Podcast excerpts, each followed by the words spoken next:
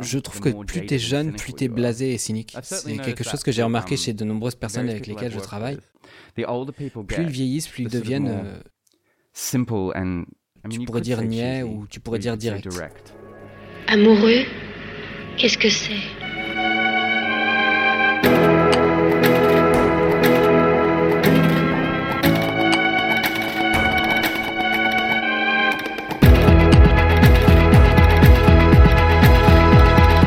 Je ne veux pas gâcher ma vie un thème mal.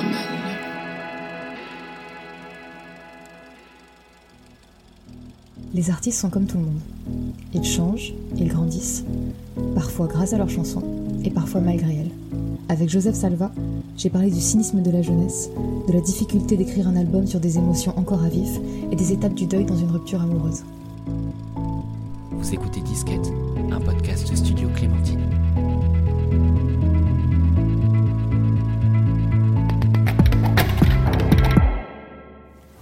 Peut commencer. Et moi je commence toujours les épisodes par la même question. Est-ce que tu n'en as pas marre des chansons d'amour? Hmm. um, En vrai, quand j'ai commencé à écrire des chansons, j'en pouvais plus des chansons d'amour. Um, Pour moi, en écrire, c'était une solution de facilité. Um, Mais plus je vieillis, plus je trouve qu'elles sont essentielles. C'est bizarre. Et je trouve en fait qu'elles sont plutôt dures à écrire. Donc en vieillissant, j'accorde de plus en plus de valeur aux chansons d'amour et j'ai de plus en plus envie d'en écrire. Mais avant, j'en pouvais plus. Ce qui est un peu paradoxal parce que finalement, on associe toujours les chansons d'amour au fait d'être jeune, d'être un petit peu enfantin. Hmm. Je trouve que plus t'es jeune, plus t'es blasé et cynique. C'est quelque chose que j'ai remarqué chez de nombreuses personnes avec lesquelles je travaille. Plus ils vieillissent, plus ils deviennent euh, tu pourrais dire niais ou tu pourrais dire direct. Je suppose que c'est aussi qu'à un moment, tu arrêtes d'essayer d'être toujours malin ou intelligent et t'essayes juste d'être authentique. Ce qui est génial parce que j'ai l'impression que, bah justement, quand on parlait de, de rupture, de cœur brisé, qu'on a toujours tendance à minimiser un petit peu ça. Sauf que quand c'est quelque chose que tu as vécu, parce que tu as plus d'expérience, tu, tu, grandis, tu, tu te rends compte à quel point c'est une douleur qui est vraiment très réelle. Oh là là, je trouve que c'est la pire douleur possible. C'est un deuil, quoi. I only experience, yeah, I've only experienced it in its full incarnation. Je l'ai vécu pleinement qu'une seule fois et c'était. Disons qu'à chaque fois que j'ai ressenti de la douleur dans ma vie, j'ai pu me raccrocher à. Je, je sais pas, mais j'ai jamais perdu le contrôle. Et cette fois-ci, je me disais, mais comment est-ce que les gens s'en sortent? C'est ça dont mes potes me parlaient. Tu, tu prends pas conscience de l'intensité de l'expérience.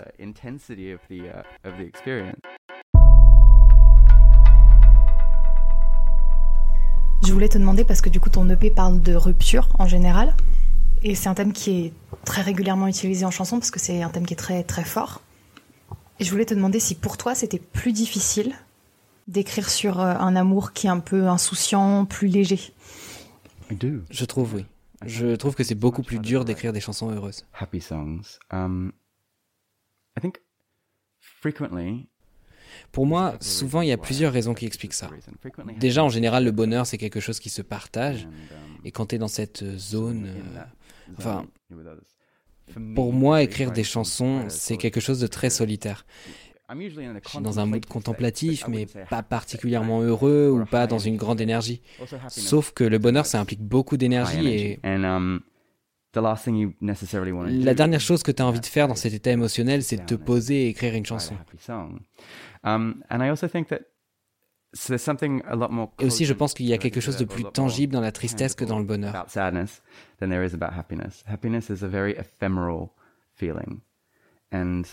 La joie, c'est quelque chose de très éphémère et, et c'est beaucoup plus facile pour moi de mettre le doigt sur ce qui me met en colère, ce qui me rend triste, alors que pourquoi je suis heureux Je le suis, c'est tout. Parce que c'est cool, parce que ça sent bon, qu'il fait beau, que je suis avec des gens cool. Et après, tu essaies d'écrire une chanson là-dessus et ça ressemble à une comptine pour enfants. Ouais, j'imagine qu'en fait, il y a, y a moins de, texture, en quelque sorte, dans, dans le bonheur, parce qu'il y a tellement de couches, d'aspects de, d'aspects différents dans, dans la tristesse. Des aspects, du coup, que tu peux explorer. Et je présume que c'est pour ça que les chansons de rupture, qu'il y en a autant qui sont si connues, si iconiques, et ceci dit, c'est quand même quelque chose qui est vachement critiqué. Parce que c'est très très très utilisé. Et je me demandais si toi c'était tu pensais qu'on pouvait encore être original en écrivant ce genre de chansons ou est-ce que tout simplement pour toi c'était important d'essayer de l'être?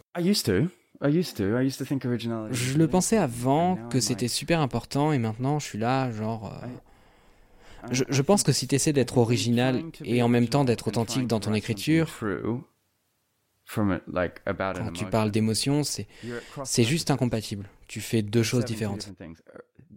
Penser au fait d'être original, c'est quelque chose d'intellectualisé qui met beaucoup de distance. Um, tu te mets pas au service de l'émotion et tu crées pas de lien avec les gens, mais, euh, mais c'est de l'ego. Quand j'étais obsédé par l'envie d'être original, c'est quand j'étais mal à l'aise à l'idée de, de, ressentir les choses, tu vois. Plus j'ai été à l'aise avec mes émotions, moins j'ai donné d'importance à l'idée d'être euh, original. Um, et je trouve ça intéressant. Ça rejoint ce qu'on disait avant sur le cynisme de la jeunesse que, que j'avais clairement à l'époque. Um, yeah, I don't. C'est fantastique d'être original. Je, je suis même pas sûr en fait que, que je crois au concept même d'originalité, parce que c'est quand même super arrogant d'y croire. Tout est emprunté constamment, tout est une pastiche, tout est un hommage à quelque chose, même si tu t'en rends pas compte. C'est inconscient, souvent tu, tu collectes des informations tout le temps sans t'en rendre compte. Donc la poursuite de l'originalité, c'est pas très en accord avec le fait de donner une émotion.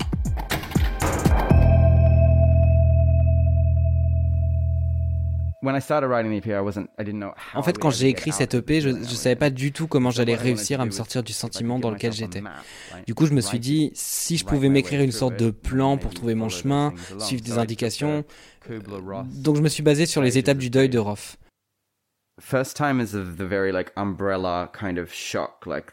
Et First Time, il représente l'étape du choc. Ce, mon Dieu, c'est en train d'arriver, c'est la première fois que je ressens ça.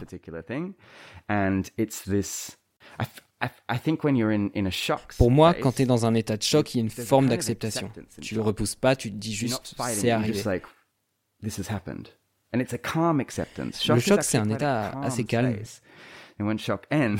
Et quand le choc se dissipe, tout commence, mais c'est une sorte de mécanisme de protection. C'est ça que représente First Time. C'est ce choc, cette façon de se remémorer toute la relation. Bien sûr que ça devait se terminer, c'était trop parfait. Et ensuite arrive à la chanson suivante, euh, Swimming Upstream, qui est ce qui se rapproche le plus d'une chanson de colère et, la chanson de la négociation, euh, et celle de la tristesse qui se met doucement en acceptation, et la chanson d'acceptation est celle d'un passage à autre chose. Donc même si j'essaie de dire dans cette chanson que c'était le destin, que ça ne pouvait pas finir autrement, dans la chanson il reste euh, ce sentiment d'inachevé, que ça aurait dû durer toujours.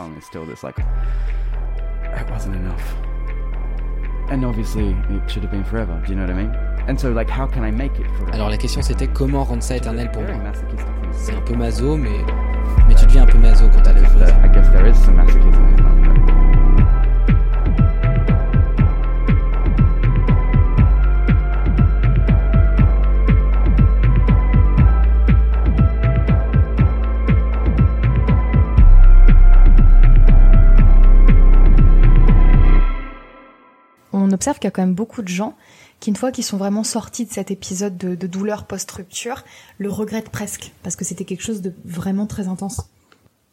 Et c'est ce que tu disais, ni plus ni moins, c'est on essaie de trouver du sens, on essaie de trouver une, signification à ce qu'on traverse. Et c'est ce que je voulais te demander par rapport à la sortie de cette EP. Est-ce que comment est-ce que toi tu as réussi à prendre du recul par rapport à tout ce que tu as vécu et en fait est-ce que tu as réussi à prendre du recul J'ai pas pris de recul, je suis devenu de plus en plus taré, j'ai fait des choses vraiment folles, j'étais coincé dans cette énergie malheureusement, euh, ce qui, ce qui était juste humiliant pour moi au final. But um, this, I think, you know, my last, all the mais je pense que, tu vois, tout ce que j'ai sorti par le passé, il y avait beaucoup plus de laps de temps écoulé entre l'écriture et la sortie, et là, c'était pas le cas. J'ai fini les dernières chansons en septembre et les premières sont sorties en décembre. Dans un monde idéal, elles seraient toutes sorties en octobre.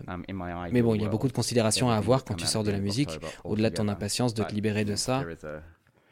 there are a whole bunch of other considerations in terms of releasing music rather than just uh, your volition to get it out, you know. Um, Donc j'ai fait des compromis à ce niveau-là et c'est quelque chose que je n'avais pas anticipé en écrivant.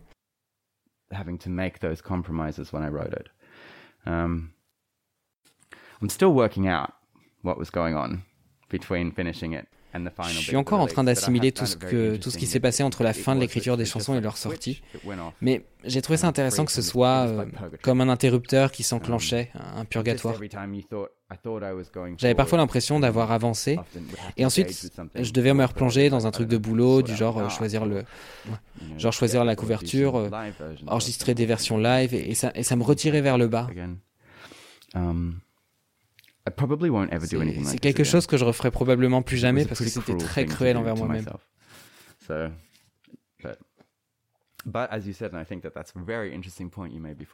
Mais comme on disait, et c'est un point intéressant que tu as soulevé en parlant de sens, je présume que le but de tout ça, c'était de donner du sens à tout ce qui s'était passé. as well as how I was feeling afterwards, um, some meaning. Est-ce que tu penses que toi, tes chansons, elles t'ont aidé à grandir d'une certaine façon? Oui, je pense que quand je dis qu'elles m'ont aidé à grandir, c'est pas nécessairement que je suis ravi d'avoir fait tout ça. À vrai dire, je suis pas sûr que c'était la meilleure chose à faire, mais c'est super utile pour moi de voir ça, de me dire ah ouais. Et, et même pour ce qui est de mes ressentis, j'ai une perception plus claire de ce qui est arrivé maintenant, de, de ma contribution à tout ça. My contribution to it j'ai écrit les chansons si vite après ce qui s'est passé qu'il n'y avait pas nécessairement de, de réflexion profonde. Donc c'est super intéressant d'avoir un memento de cette période, et, et je pense que c'est le cas de toutes mes chansons.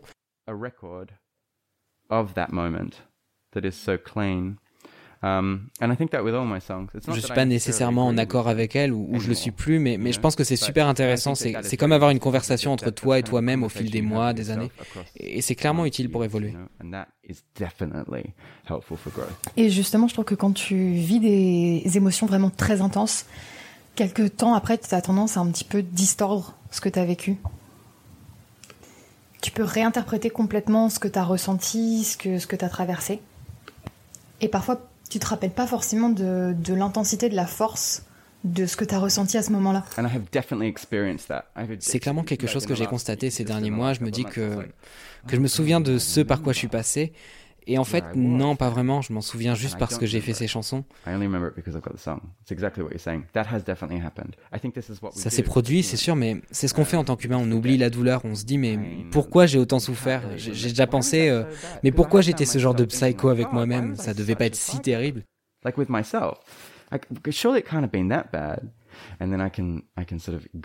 Et ensuite, je réécoute l'EP et je me dis, si, si c'était horrible à ce point-là, à ce moment-là.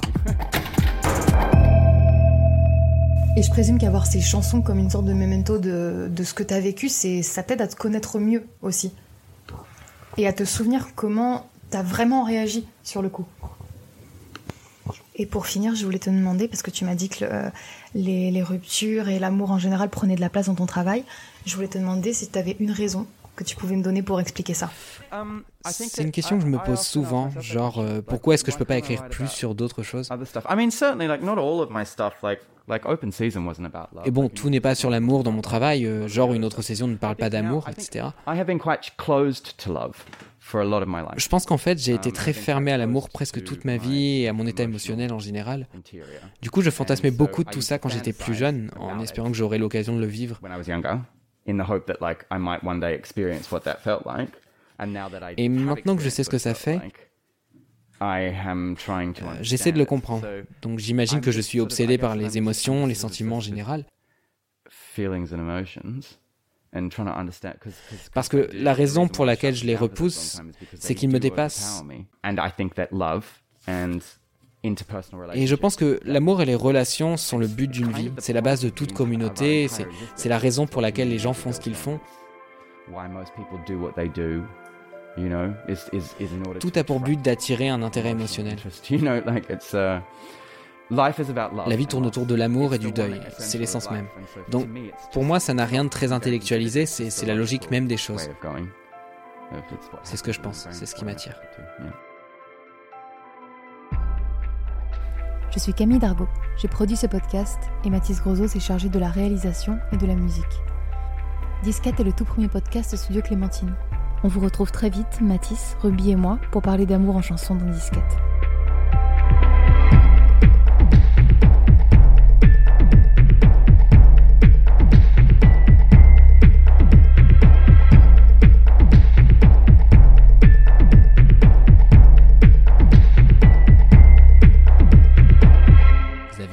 Disquette, un podcast studio Clémentine.